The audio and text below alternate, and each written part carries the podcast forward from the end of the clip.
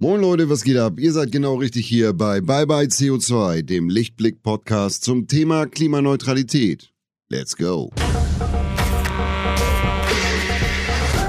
Hallo und herzlich willkommen zu einer neuen Folge Bye Bye CO2.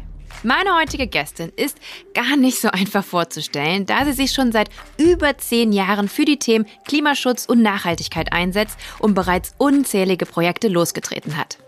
Milena Glimbowski gilt als die Pionierin der deutschen Zero Waste Bewegung. Sie hat 2012 das Unternehmen Original Unverpackt gegründet, den ersten verpackungsfreien Supermarkt in Deutschland. Milena ist Unternehmerin, Autorin und Mutter. Aber vor allem ist sie eine Macherin, mit dem Talent, aus all den Tiefen ihres Lebens Kraft zu schöpfen und neue Ideen entstehen zu lassen. So hat sie nach einem Burnout im Jahr 2015 zusammen mit einem Freund den Achtsamkeitsplaner Ein guter Plan entwickelt, eine Anleitung zur Selbstreflexion mit praxisbezogenen Tipps für mentale Gesundheit. Ob für eine klimaneutralere Welt kämpfen und achtsam mit sich selber sein überhaupt miteinander vereinbar sind und was sie dazu antreibt, immer wieder aufzustehen und für die wichtigen Themen einzustehen, all das klären wir heute in unserem gemeinsamen Gespräch.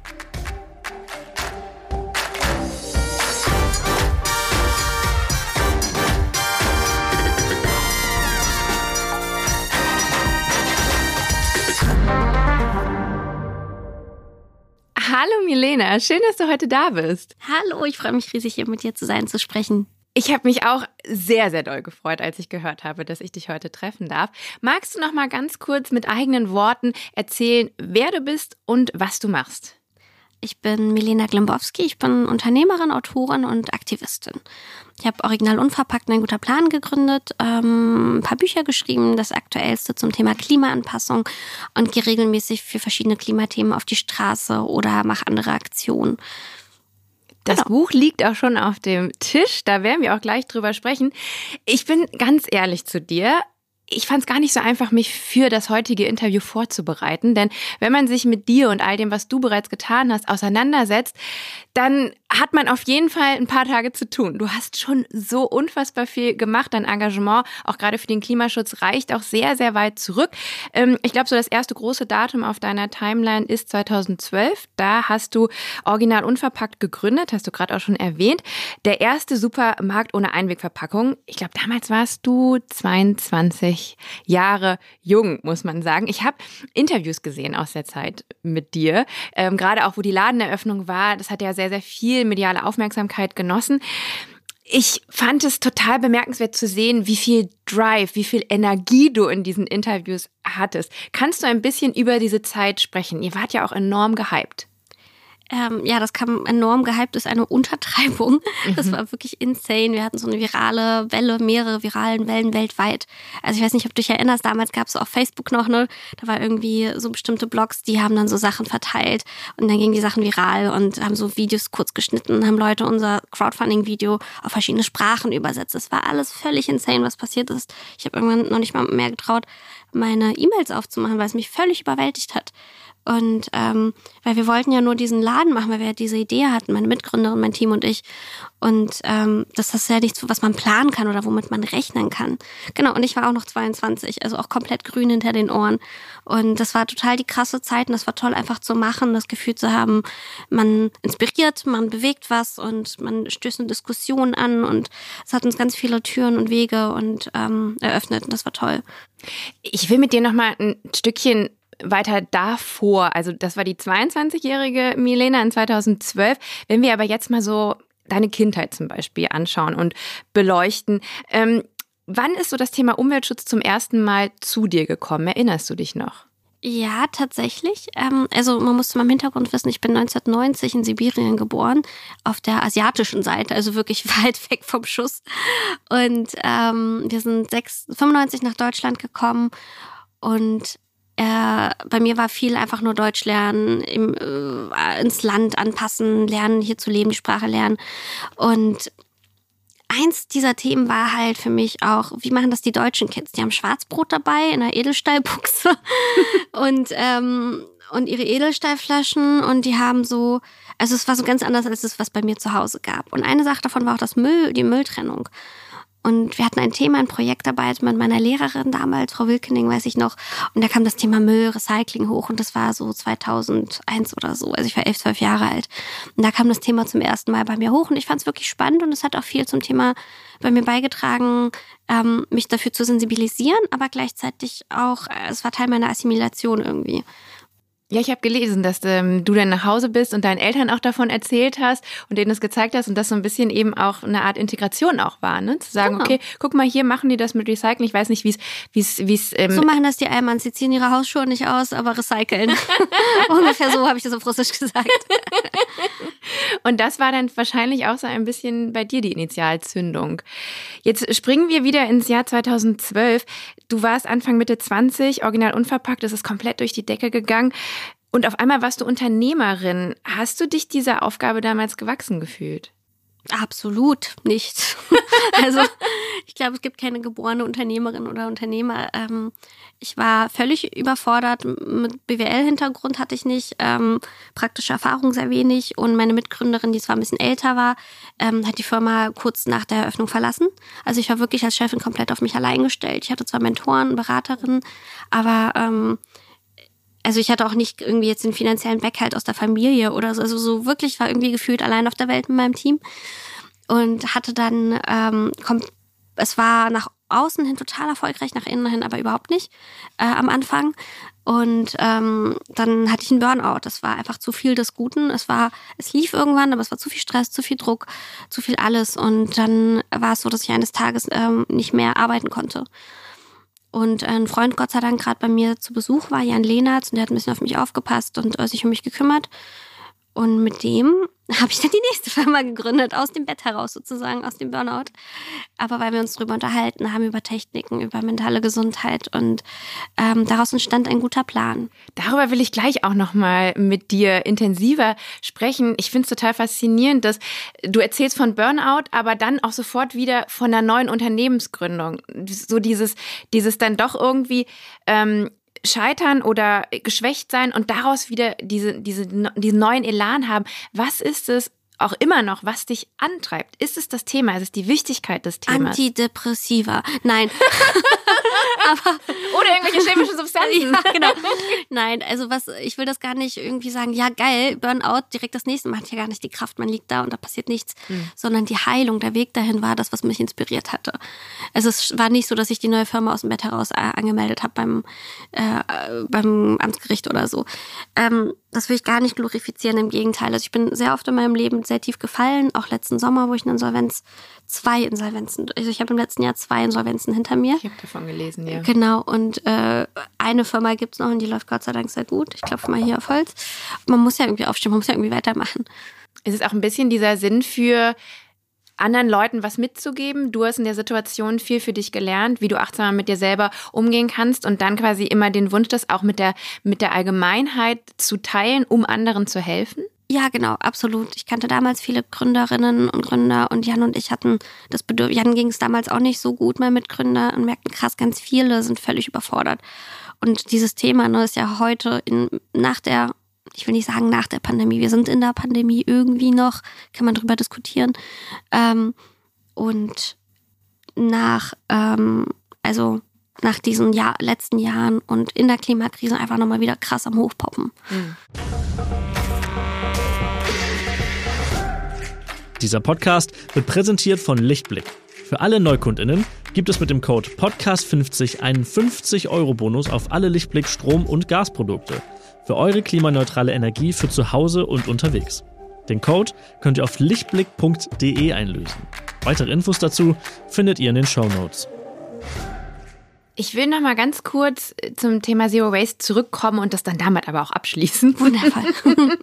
Du hast 2014, als der Laden äh, seine Pforten geöffnet hat, in einem Interview mit dem Spiegel gesagt, unser kleiner Laden ist erst der Anfang, das wird eine Massenbewegung werden. Wenn du jetzt auf die neun Jahre zurückblickst, die seit dieser Aussage vergangen sind, würdest du sagen, deine Prophezeiung ist eingetreten oder sagst du, nee, die Entwicklung in Richtung Zero Waste und das ist ja auch nur ein Thema, das auch noch mal stellvertretend für viele andere Themen aus diesem Segment oder Klimaschutz vielleicht auch im Ganzen steht. Würdest du sagen, ähm, das ist gut gelaufen, ja? Oder würdest du sagen, nee, es war schleppend, es hat mich enttäuscht? Das ist vielleicht auch der Grund, warum ich jetzt dem Thema ein bisschen den Rücken gekehrt habe? Witzig. Ich finde, ich höre mich ganz schön größenwahnsinnig an.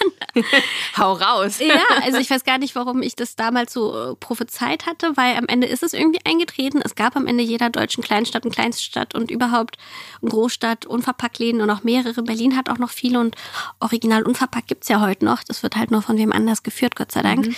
Ähm, und in großen Supermarktketten gab es dann auch auf einmal diese Spende. Ey, so hier weiter. im Studio unten im Café, es gibt diese Ständer für Müsli unten, habe ich Ja. gesehen, voll cool so. Also dieses Unverpackte und auch dieses Mehrwegsystem, was hier unten im Studio zum Beispiel ist, finde ich voll cool.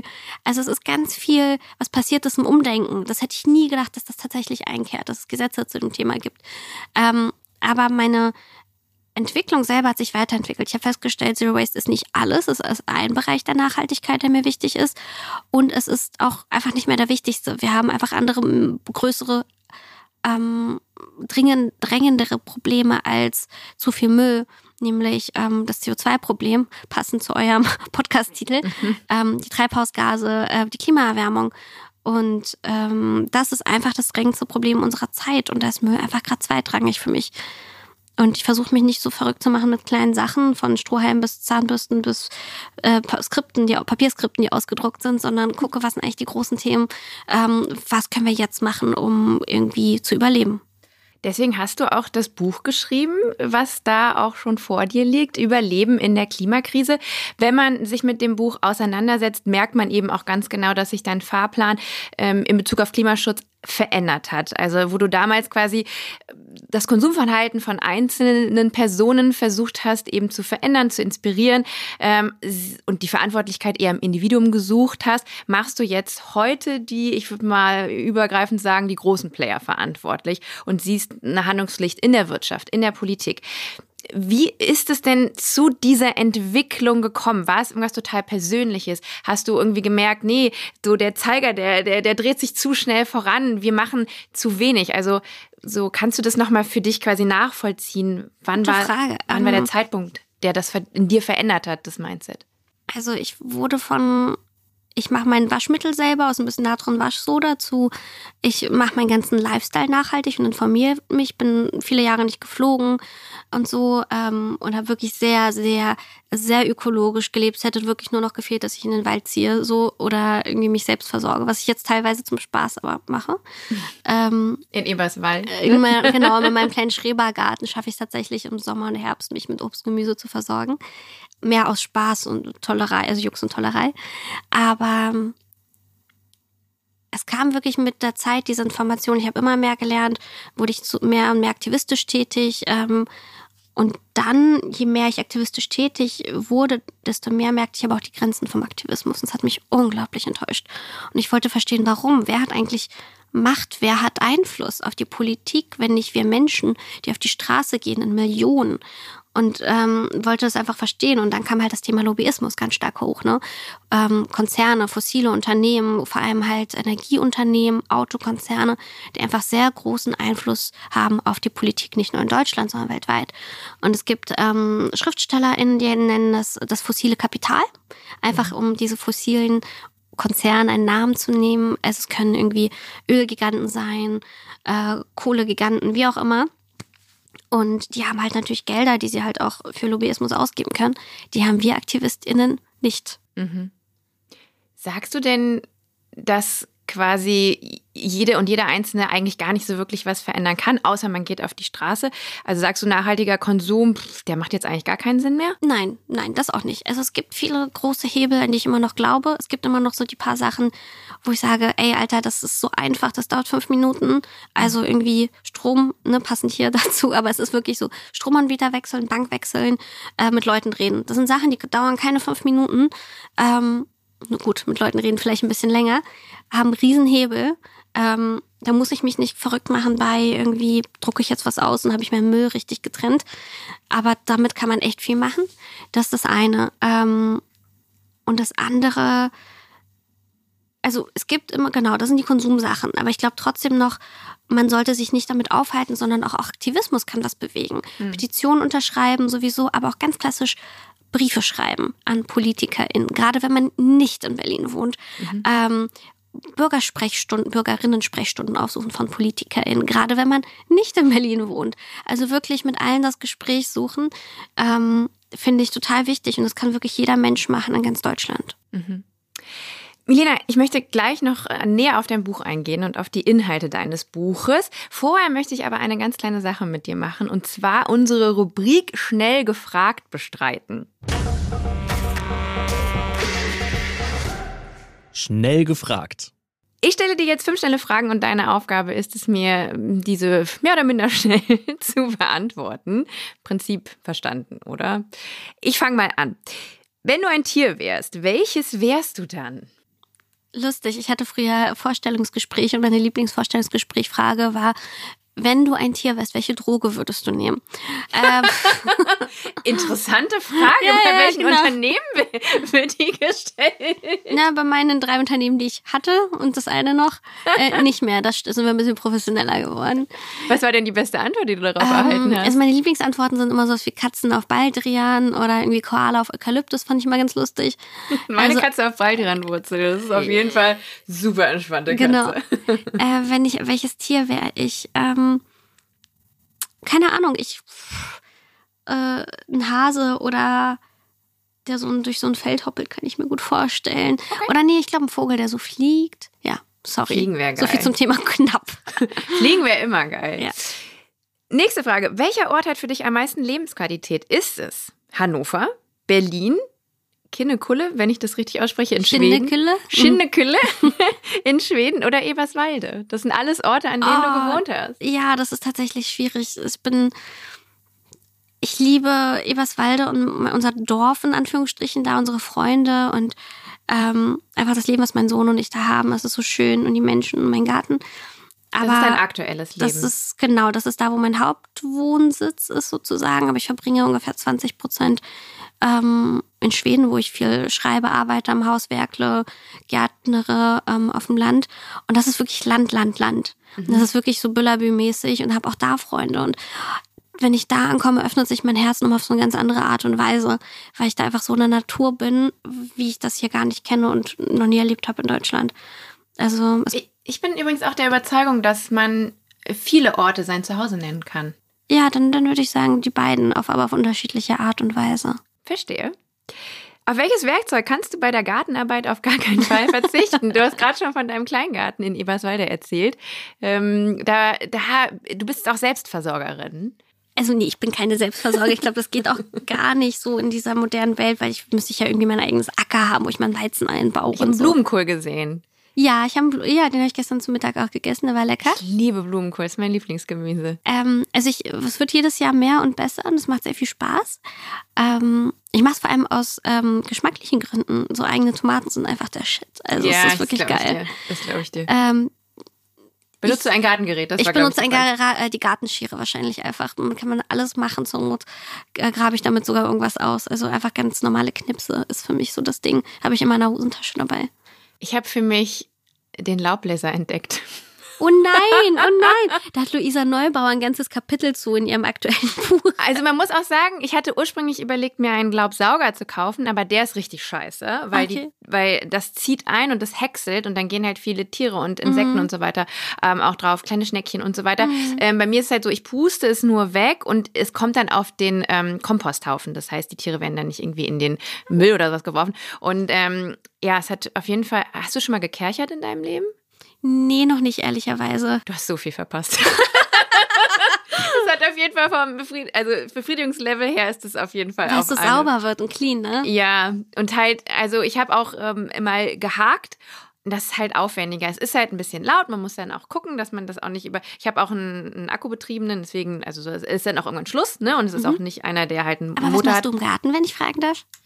Ähm, ich kann nicht so richtig gut was anpflanzen, weil sich das viel, also es ist halt wirklich auch sehr im Wald und da holen sich die Tiere das viel wieder und ich muss noch eine Lösung finden, wie ich das quasi alles so eingrenze, dass dann halt nicht immer nach einer Woche halt das Obst und so dann schon wieder weg ist. Also ich finde es auch in Ordnung, wenn die sich das holen, aber ich hätte halt auch gerne was von der Tomate. Da muss ich mal in der nächsten Saison ähm, mal mir vielleicht von dir auch ein paar Können Tipps holen. gleich gerne fachsimpeln. Super gerne. Ich mache aber mal weiter mit, mit der Frage, ähm, die ich jetzt noch für dich habe. Es sind noch zwei. Welche ist deine schönste Kindheitserinnerung? Oder eine schöne Kindheitserinnerung? Krass, ähm, da war bestimmt was. das klingt jetzt voll traurig, dass mir nichts einfällt. Nein, um Gottes Willen. Ähm, vielleicht meine Geburtstagsparty, als ich, ich weiß gar nicht, wie alt ich war, aber ähm, das war echt was Besonderes. Ich glaube, meine erste Geburtstagsparty sozusagen in Deutschland als integriertes Kind.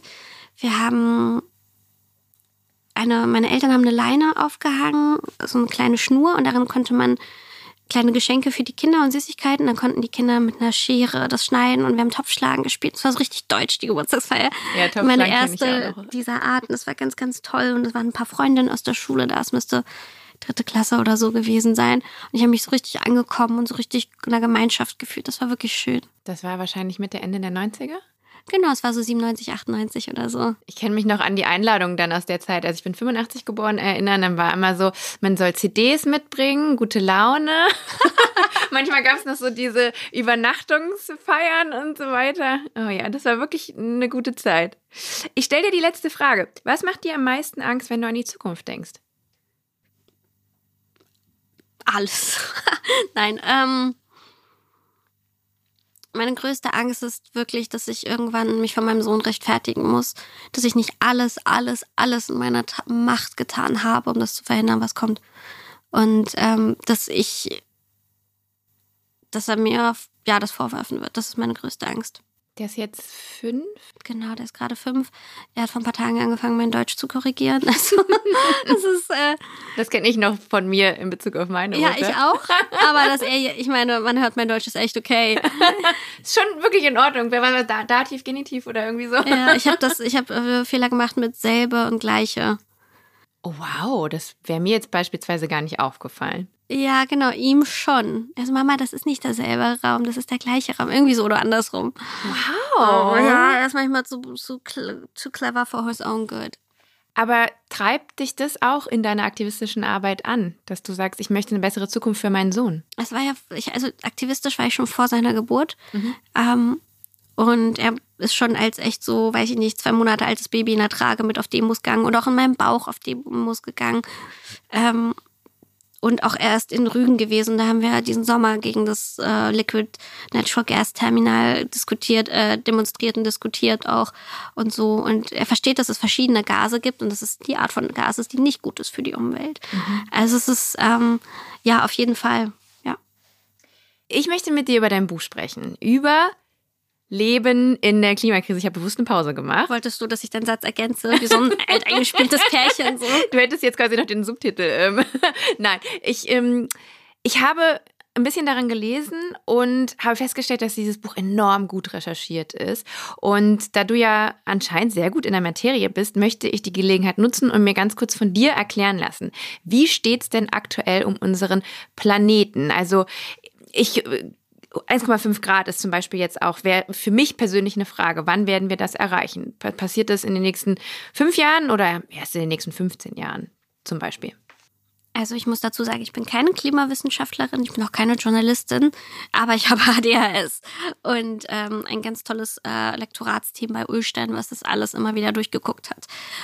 Und sehr große Neugierde. Und das war genau die gleiche Frage, die mich angetrieben hat. Ich wollte auch verstehen, wann erreichen wir diese eineinhalb Grad durchschnittlich global und auch äh, durchschnittlich hier in Deutschland. Da muss man differenzieren. Ne? Genau, man ja. muss unterscheiden, weil ähm, Europa, also ähm, die nördliche Halbkugel, wenn ich das mich jetzt nicht falsch, äh, zumindest Europa auf jeden Fall, erwärmt sich schneller als ähm, der Rest der Welt. Irgendwie vielleicht ausgleichende Gerechtigkeit kann man aber auch nicht sagen, weil der Rest der Welt leidet, gerade der globale Süden, viel, viel stärker jetzt schon unter den Auswirkungen der Klimakrise. Ähm, und wir sind aktuell bei, kommt auch immer darauf an, welche Quelle man zitiert und mit wem man spricht, in Deutschland durchschnittlich, glaube ich, bei 1,3 irgendwas mit irgendwelchen Kommastellen. Also gar nicht mal so weit weg von der 1,5. Und ähm, global bei ein bisschen weniger. Und wenn man sich das anguckt, ich glaube, es ist, es ist so, dass man, dass die- dieser Durchschnitt jährlich auch wechseln kann. Ähm, und das erste Mal, die Prognosen sagen, das erste Mal, dass wir eineinhalb Grad ähm, erreichen, könnte schon in den nächsten fünf Jahren sein. Mhm. Also, und dann wieder, aber auch wieder ein bisschen runtergeht. Also, das kann man sich vorstellen wie so eine, ähm, jetzt fehlt mir das Wort, so ein Graph, der sich so einpendelt irgendwann, ja. Ja. aber halt stetig steigt. Mhm. Man merkt es ja auch schon. Also du hast es jetzt gerade auch schon angesprochen, Extremwetterereignisse, Starkregen, Überschwemmungen, Hitze, Dürren zeichnen sich ja auch jetzt schon vielerorts ab, auch vor unserer Haustür. Ahrtal ist uns allen noch ähm, bekannt, aber auch wirklich, also ich zum Beispiel kann über einen Sturm von ein paar Wochen erzählen, der sich in Berlin zugetragen hat. Der hat in meinem Garten zwei Bäume entwurzelt. Welche Auswirkungen und Konsequenzen wird das alles noch haben? Gibt es Themen, über die wir vielleicht aktuell in dem Bezug noch gar nicht sprechen? Ich habe nämlich zum Beispiel auch das das Wort Klimamigration in deinem Buch entdeckt. Das sind Dinge, über die habe ich noch nichts gehört. Was wird uns da noch alles ereilen? Total viel. Es sind viele Themen, glaube ich, die wir, ähm, die uns noch bevorstehen, sei es die Wasserversorgung, äh, Lebensmittelsicherheit, sei es aber auch die Frage, kann ich hier wohnen bleiben oder muss ich innerhalb Deutschlands migrieren ähm, oder auf viele Jahrzehnte gesehen sogar noch weiter nördlich. Ich würde gerne einen Schritt zurück machen, wenn wir wieder auf Klimaprognosen gehen. Es gibt diverse Prognosen und es gibt das ähm, sogenannte RCP ähm, 8.5 äh, Version oder wie nennt man das? Szenario. Szenario ist das richtige Wort. Mhm. Und ähm, das ist das Szenario, wie es aussieht, wenn wir so weitermachen wie bisher. Also wenn wir es nicht schaffen zu reduzieren. Weil gerade schaffen wir es nicht. Gerade wird es nur jedes Jahr mehr an Treibhausgasen und äh, inklusive CO2 ich muss mir die ganze Zeit auf die Zunge beißen, nicht blöde CO2-Witzchen zu machen wegen dem Namen des Podcasts. Aber es ist so Dead Joke-Level. Ey, also kannst du gerne raushauen. Ähm, ich habe da ein dickes Fell. genau. Äh, wo waren wir denn? Das heißt, wenn wir so weitermachen wie jetzt, erreichen wir ca. 2100 um die 3,7 Grad plus minus. Also es ist ein recht ne, ähm, mhm. größeres Spektrum. 3,7 Grad ist ganz schön viel. Bei 3,7 Grad hat man keinen Spaß zu leben, auch nicht mehr in Deutschland. Mhm. Ähm, also wir sprechen von ähm, kein Trinkwasser oder kein Trinkwasser für die Landwirtschaft, die Wirtschaft, die kollabiert. Also man weiß nicht, was wie vorher kommt, aber es hängt ja alles zusammen.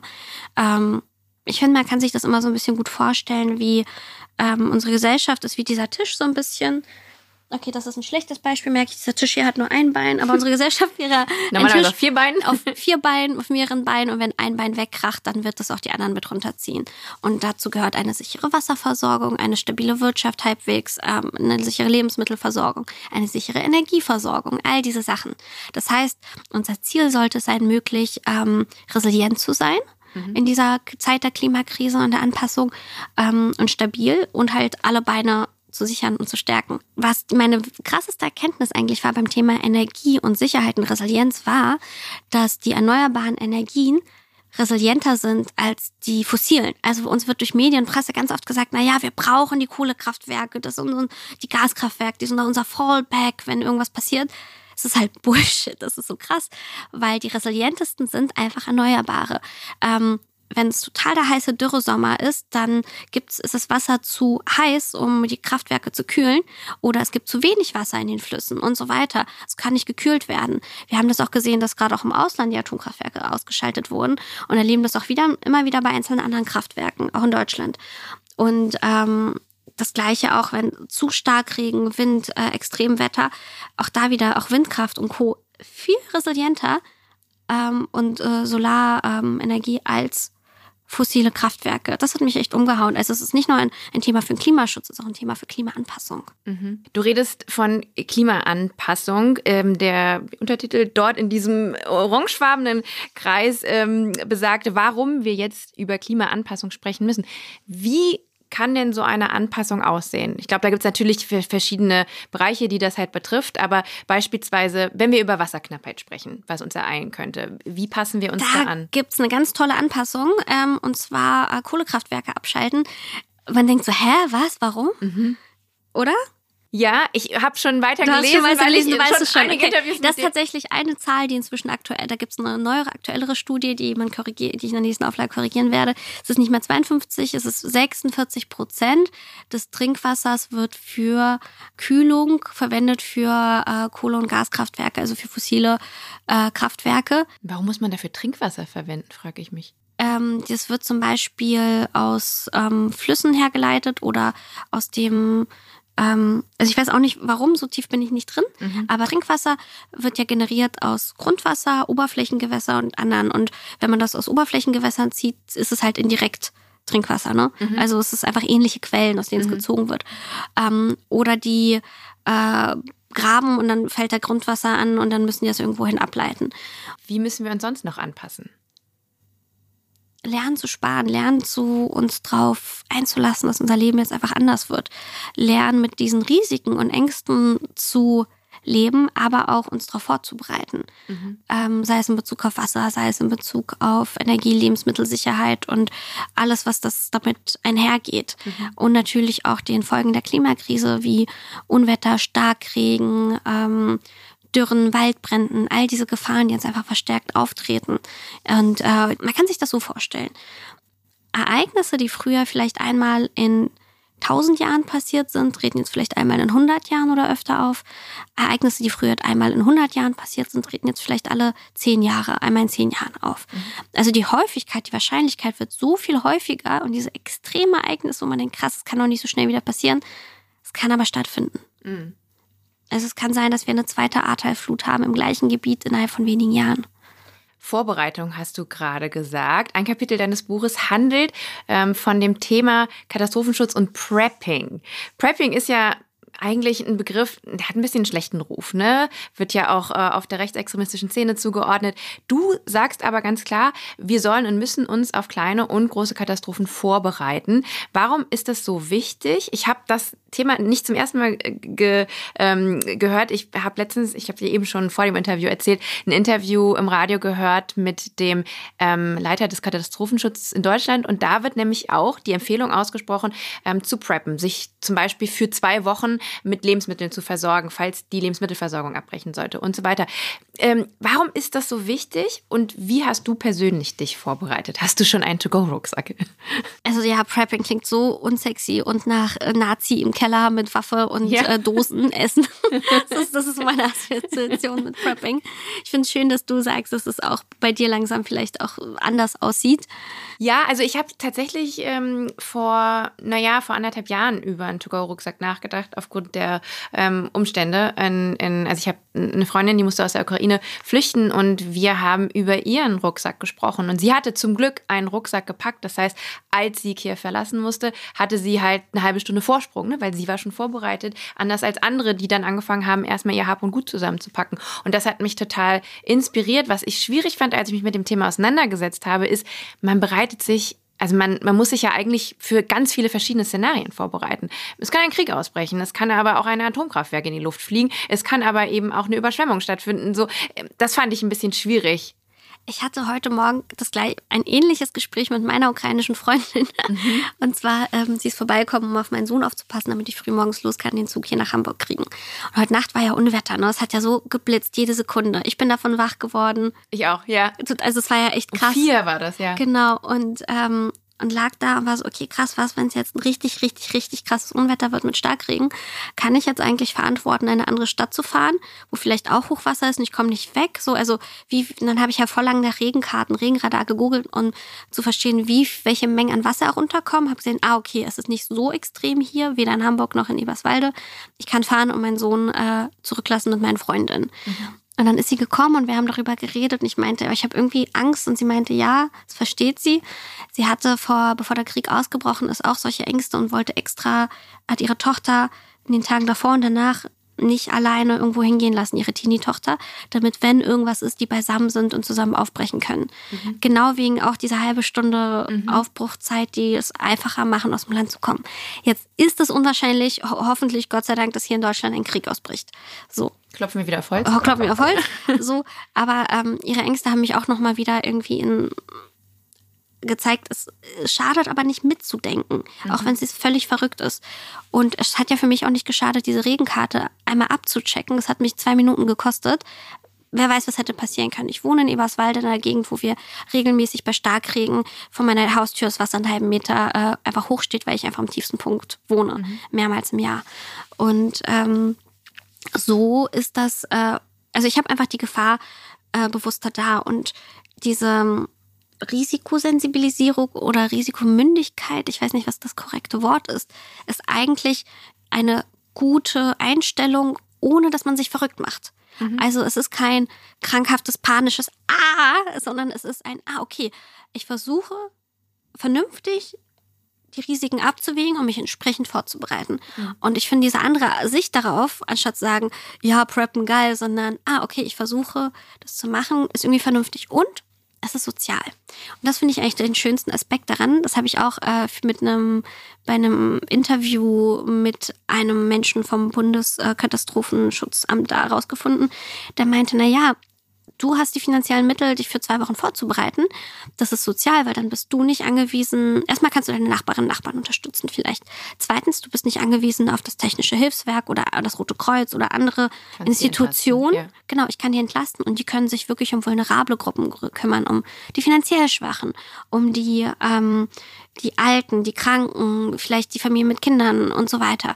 Das heißt, im Moment, wo ich mich selber versorgen kann, meine Umgebung vielleicht auch, ähm, ist es sozial. Mhm. Und meine Nachbarn wissen, dass ich irgendwie zwei Kanister mit Trinkwasser habe, falls mal das Wasser ausfällt. Auch schon passiert.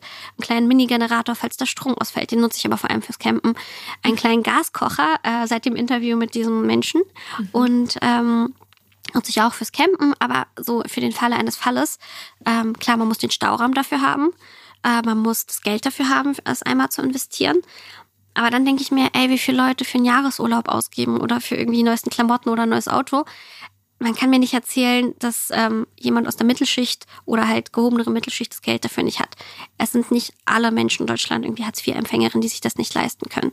Und das ist, und deswegen ist gerade die Verantwortung von Leuten, die gerade okay verdienen, dass sie das machen und dass sie investieren und vorsorgen, weil es sozial ist.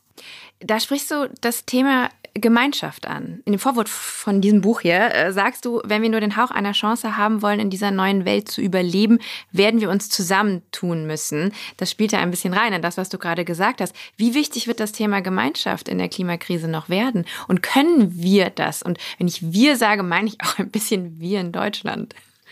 Gute Frage, ja. Ähm, ich glaube schon, dass wir es können. Bin ziemlich überzeugt. Ich sehe es im Alltag.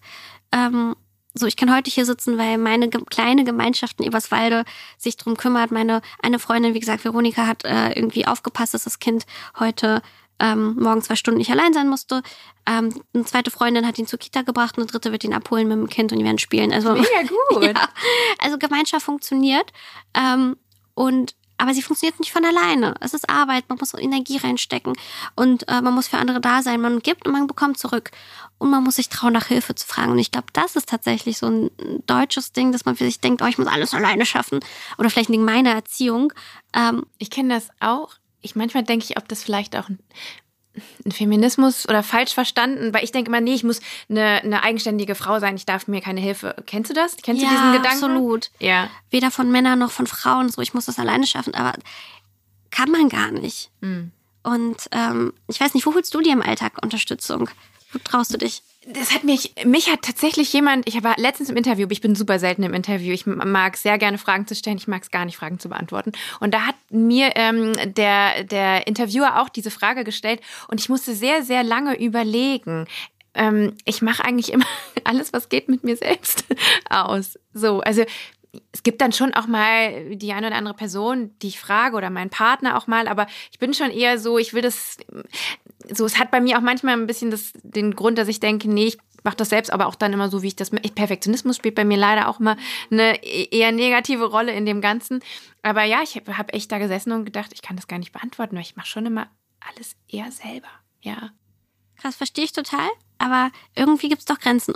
Ja, total. Aber ähm, ich möchte noch kurz ergänzend dazu sagen, ich bin aber jemand, der super, super gerne hilft. Ne? Ich bin auch eine, die immer darauf bedacht ist, guten Kontakt zu den Nachbarn, Nachbarinnen zu, zu pflegen. Ich habe sehr, sehr lange einer alten Dame in meinem Haus geholfen, die leider verstorben ist, weil die keine Hinterblieben hat und sowas, weißt du. Also ich bin auch total da, um, um für ich andere mich, da ob das kulturell ist, weil ich habe das auch letztens gemerkt bei meinen Eltern, auch wenn die nie viel hatten, also nie viel Geld, ich bin mit Hartz IV auch aufgewachsen und ähm, auch wie gesagt, die Sprache immer ein Hindernis war, die haben dann trotzdem anderen äh, Leuten aus der ehemaligen Sowjetunion geholfen, sich in Deutschland einzufinden, haben auch mit den deutschen älteren Nachbarn mal geholfen, ausgetauscht und sich irgendwie mitgekümmert das war so ein Ding, das macht man einfach. Und ich glaube, das habe ich mit übernommen, wurde mir erst letztens bewusst, mhm. dass es für mich so ganz selbstverständlich ist, obwohl ich mich immer als so krass deutsch sehe, weil ich halt einfach hier aufgewachsen bin. Aber ein paar Sachen nimmt man doch mit über. Das kann ich, ja, das kann ich total genau. so unterschreiben. Bei mir, ich bin halb Philippiner und da wird auch immer alles in der Gemeinschaft gemacht. Und nicht zwangsläufig in der Familie. Da sind auch, da helfen man Nachbar, Nachbarin. Da sitzen alle mit am Tisch, auch wenn man selber super wenig nur hat. Und, und alle essen mit, weißt du. Also das wird gar nicht in Frage gestellt. Und ich frage mich gar, ob das nicht vielleicht nicht ein kulturelles Ding ist, sondern ein Ding zwischen Stadt und Land oder Kleinstadt vielleicht. Mhm. Ob das in der Stadt einfach viel schwieriger ist, weil ich merke, in kleineren Städten, Hannover ist jetzt nicht keine Kleinstadt, aber es ist trotzdem irgendwie eine kleinere Stadt als da Berlin. Bist du groß geworden. Genau, es yeah. ist doch weniger anonym. Und da habe ich das bei meinen Eltern halt beobachtet. Und ich merke, je kleiner die Stadt ist oder auch auf dem Dorf, wo man halt nur einander hat, helfen sich die Leute einfach mehr. So habe ich in Schweden auch Bekanntschaft mit unseren Nachbarn. Ich habe ungefähr ein Jahr in Schweden gewohnt, da auf dem Land, ähm, mit den Nachbarn gefunden, in dem mein Auto festgesteckt hat und ich wirklich jetzt nach Hilfe fragen musste. Also es war kein, mhm. ich zieh's alleine raus. Es steckte im Schlamm fest. Und dann kam halt der eine Nachbar und meinte hier und da, da kam der dritte Nachbar und der vierte. Also es war wirklich Dorf. Wir sind sieben kleine rote Häuschen, drumherum nichts, weit und breit. Da kam der vierte dann mit seinem Traktor und dann hat's geklappt. Also mhm. es war echt eine witzige Situation, aber am Ende kannte ich alle. So, das war mein Einstand. So, yay, Milena bleibt im Matsch stecken. und ähm, das war super, weil danach hat sich ganz viel Tolles daraus, Wunderschönes entwickelt. Mhm. Und über besagte Nachbarn schreibe ich auch viel im Buch, weil die einfach echt Familie geworden sind. Das ist so wichtig. Ich glaube auch, dass das für unsere Zukunft so wichtig sein wird. Denn gerade wenn uns von außen halt so viel auch Unvorhersehbares ereilt, ist es wichtig, dass wir alle zusammenhalten und dass auch da die Menschlichkeit einfach siegt. Und ähm, ja, ja. das äh, finde ich schön, dass sich auf jeden Fall auch in dir jemand gefunden hat, die da genau ähm, genauso denkt. Und das ist wichtig, dass auch dann so Leute Aber wie wir das auch lernen und zu yeah. fragen. Das ist so, was ich mitgebe. Ähm, bei ein guter Plan ist gerade bei uns nächstes Jahr das große Thema Community, Gemeinschaft. Mhm. Und ähm, ich schreibe gerade einen Blogpost dazu zum Thema Freundschaft und habe das auch so resoniert. Okay, wie ist das eigentlich passiert? Äh, meinen ganzen Freundschaften, diesen Gemeinschaften, wie baue ich die auf? Die passieren nicht von selbst. Man muss fragen, man muss reingeben, wie du auch meinst. Du gibst total viel und einfach auf Vertrauen drauf Karma, dass es zurückkommt und nicht irgendwie nachzählen. Okay, habe ich ich jetzt, ich habe hier den hab Gefallen gemacht, gesammelt, genau. Wie so Payback-Punkte sammeln. Genau, genau, genau. Und jetzt will ich hier einlösen, sondern so, es, ist, es wird alles cool. Es wird alles gut. Ich möchte mit dir ein bisschen über das Thema Achtsamkeit noch sprechen.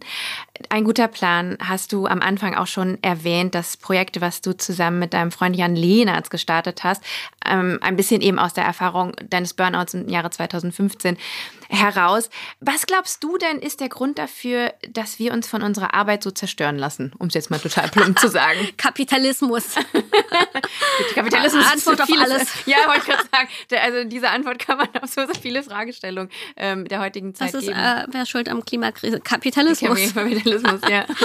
ähm, ja, wir profitieren leider aber auch von einigen Aspekten dessen. Aber ja, warum lassen wir uns so es gibt ein tolles Buch, Titel von Sarah Weber heißt sie, äh, Die Welt geht unter, aber ich muss trotzdem weiterarbeiten. Mhm. Vielleicht hast du schon mal von gehört. Ja. Also wir sind mitten in der Klimakrise und trotzdem irgendwie läuft die Welt weiter und, ähm, und dazu gehört auch, glaube ich, um eben nicht verrückt zu werden und eben auch in, mit der Arbeit mit sich im Reinen sein. Also es gibt zwei Aspekte, das zu sehen.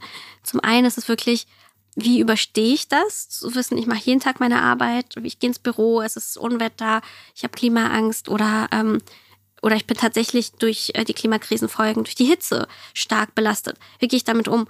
Sich tatsächlich ähm, damit auseinanderzusetzen, das nicht zu verdrängen, also sich mhm. seinen engsten Gefühlen stellen.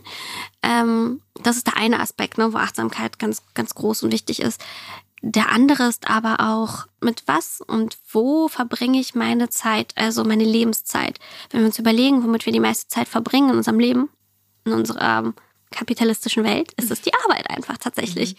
Unsere Kolleginnen sind die Menschen, mit denen wir meisten Zeit verbringen. Und da macht es halt krass, uns zu überlegen, mit dem, was ich hier tue, stehe ich dahinter? Schaffe ich Mehrwert für die Welt? Kann ich, tue ich was Gutes? Ähm, stehe ich jeden Morgen auf und ähm, ist es was Sinnloses? Ist es etwas, was vielleicht neutral ist? Oder ist es sogar etwas Positives? Und wenn man die Möglichkeit hat, etwas Positives zu schaffen, etwas für ähm, den Energiewandel beizutragen, durch den Job oder den Jobwechsel, durch, ähm, durch Kommunikation, durch egal in welchem Bereich man eigentlich arbeitet. Ich glaube, in allen Bereichen gibt es Wege, wie man seine Arbeit positiv gestalten kann. Niemand muss die Welt zerstören. Mhm. Und das hat, glaube ich, auch Luisa Neubauer in ihrem Talk ähm, ähm, schön ausgeführt. Und da muss ich mich echt anschließen. Also achtsames Arbeiten kann auch bedeuten, ähm, den Job in Frage zu stellen. Und ich glaube, das muss man auch, weil es sind nicht alle Jobs, äh, also wir hören immer wieder, dass Jobs verloren gehen werden oder nicht verloren, ersetzt werden durch K äh, AI. Das gilt aber auch durch für die Klimakrise so. Ja. Ja, total. Ich glaube, du hast auch mal in einem Interview gesagt, dass wir jetzt äh, die ganze Zeit sagen, ähm, die Inflation findet ja nur statt wegen ähm, dem Krieg in der Ukraine. Aber auch ein Grund dafür ist die Klimakrise. Ich bin so krass beeindruckt, wie gut du vorbereitet bist. Das erlebe ich so selten. ich, habe sehr, ich habe mich sehr viel mit dir auseinandergesetzt Ah, okay. in den letzten Tagen. Ähm, ich habe mir den Postpandemieplan angeschaut ähm, von ein guter Verlag. Der ist, was ich mega cool finde, kann man den kostenfrei als PDF auf eurer Homepage runterladen. Ich habe folgenden Satz dort gelesen. Und da wollte ich dich fragen, was der für dich bedeutet, weil ich finde ihn großartig. Deine Aufmerksamkeit heute verhindert, dass das Leid von gestern zur Verbitterung von morgen wird. Und ich fand das in dem Sinne ganz, ganz spannend, weil ich empfinde viel Ohnmacht, wenn, wenn ich über private Dinge manchmal nachdenke, aber eben die Klimakrise beschäftigt mich sehr und auch da sehe ich ähnlich wie du, dass ich denke, okay, der Mehrweg Go-Becher wird da wahrscheinlich nicht mehr irgendwie das Ruder rumreißen, den ich benutze. Ähm, irgendwie andere müssen, glaube ich, handeln. Ich kann da irgendwie nichts tun.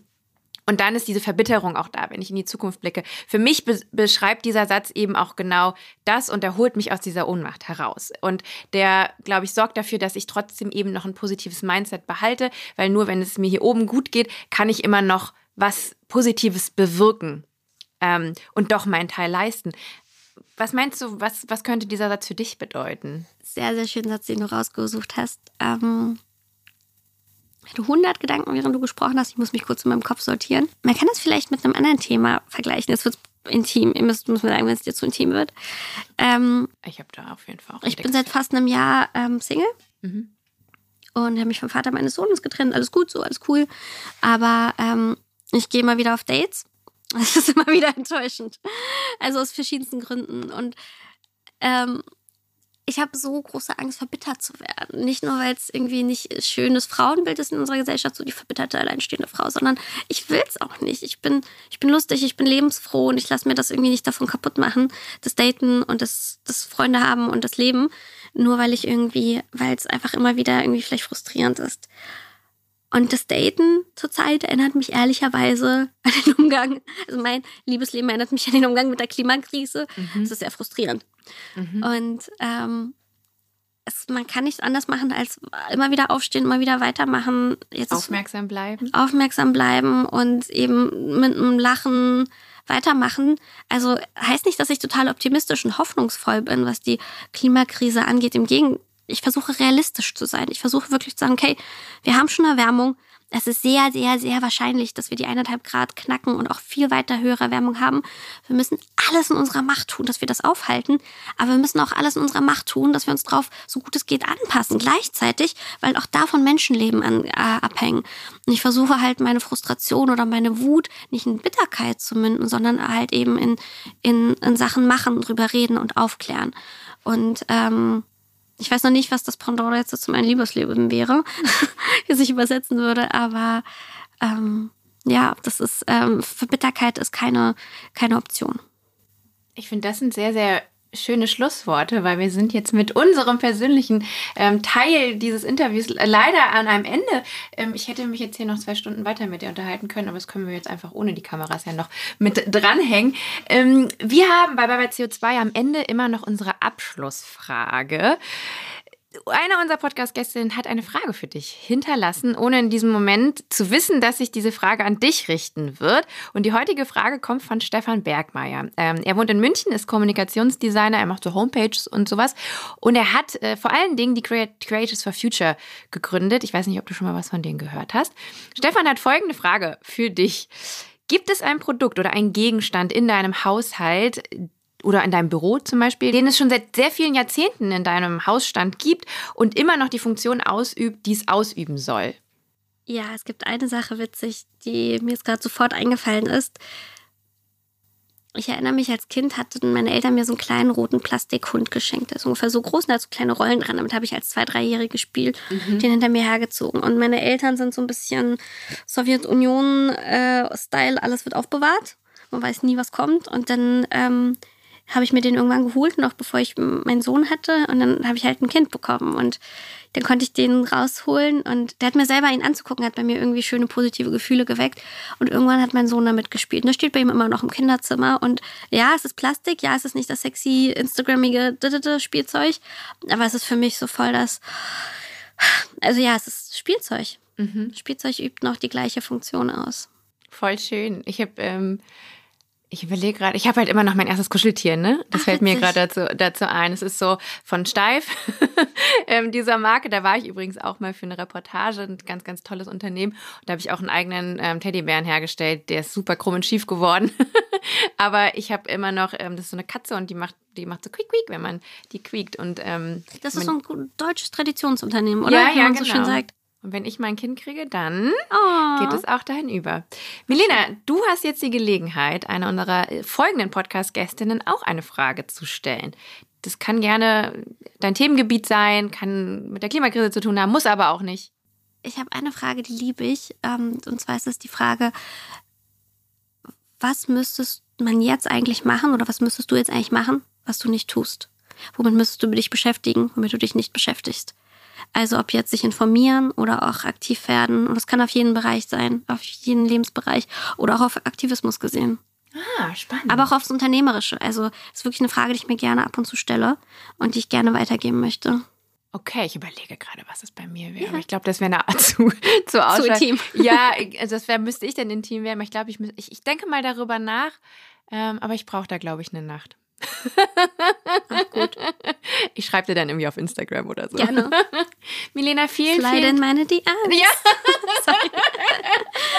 vielen, vielen Dank für deine Zeit und ähm, vielen Dank auch, dass du das hier in die Welt gesetzt hast. Ich habe ähm, dir im Vorfeld schon gesagt, ich bin eine Urlaubsleserin. Und ich möchte dieses Buch in meinem Urlaub lesen, der jetzt bald bevorsteht. Ähm, genau. Und ähm, vielen Dank für die tolle Arbeit, die du machst und das ja schon so lange. Und keep up the good work. Ich danke dir vielmals fürs Gespräch. Das war richtig lustig und angenehm. Und ich hoffe, wir können das jetzt wirklich noch fortsetzen. Ja. Wir machen jetzt die Kameras aus. Ja. Bam. Habt noch einen ganz schönen Tag. Danke, ciao. Liebe HörerInnen, das Gespräch mit Milena war sehr inspirierend. Ich glaube, ich kenne kaum jemanden, die oder der aus dem Scheitern heraus so viel Kraft geschöpft hat.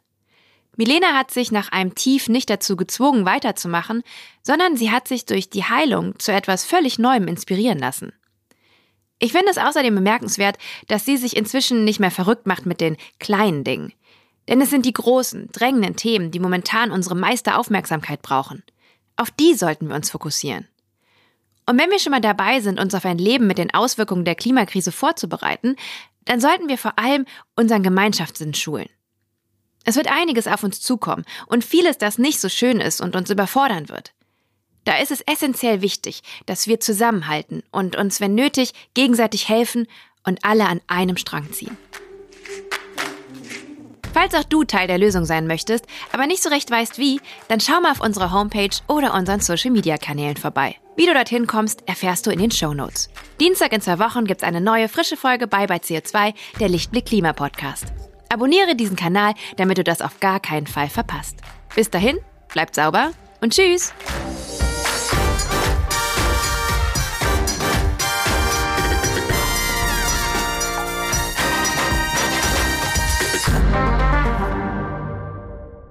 Eine Produktion von Podstars für Lichtblick.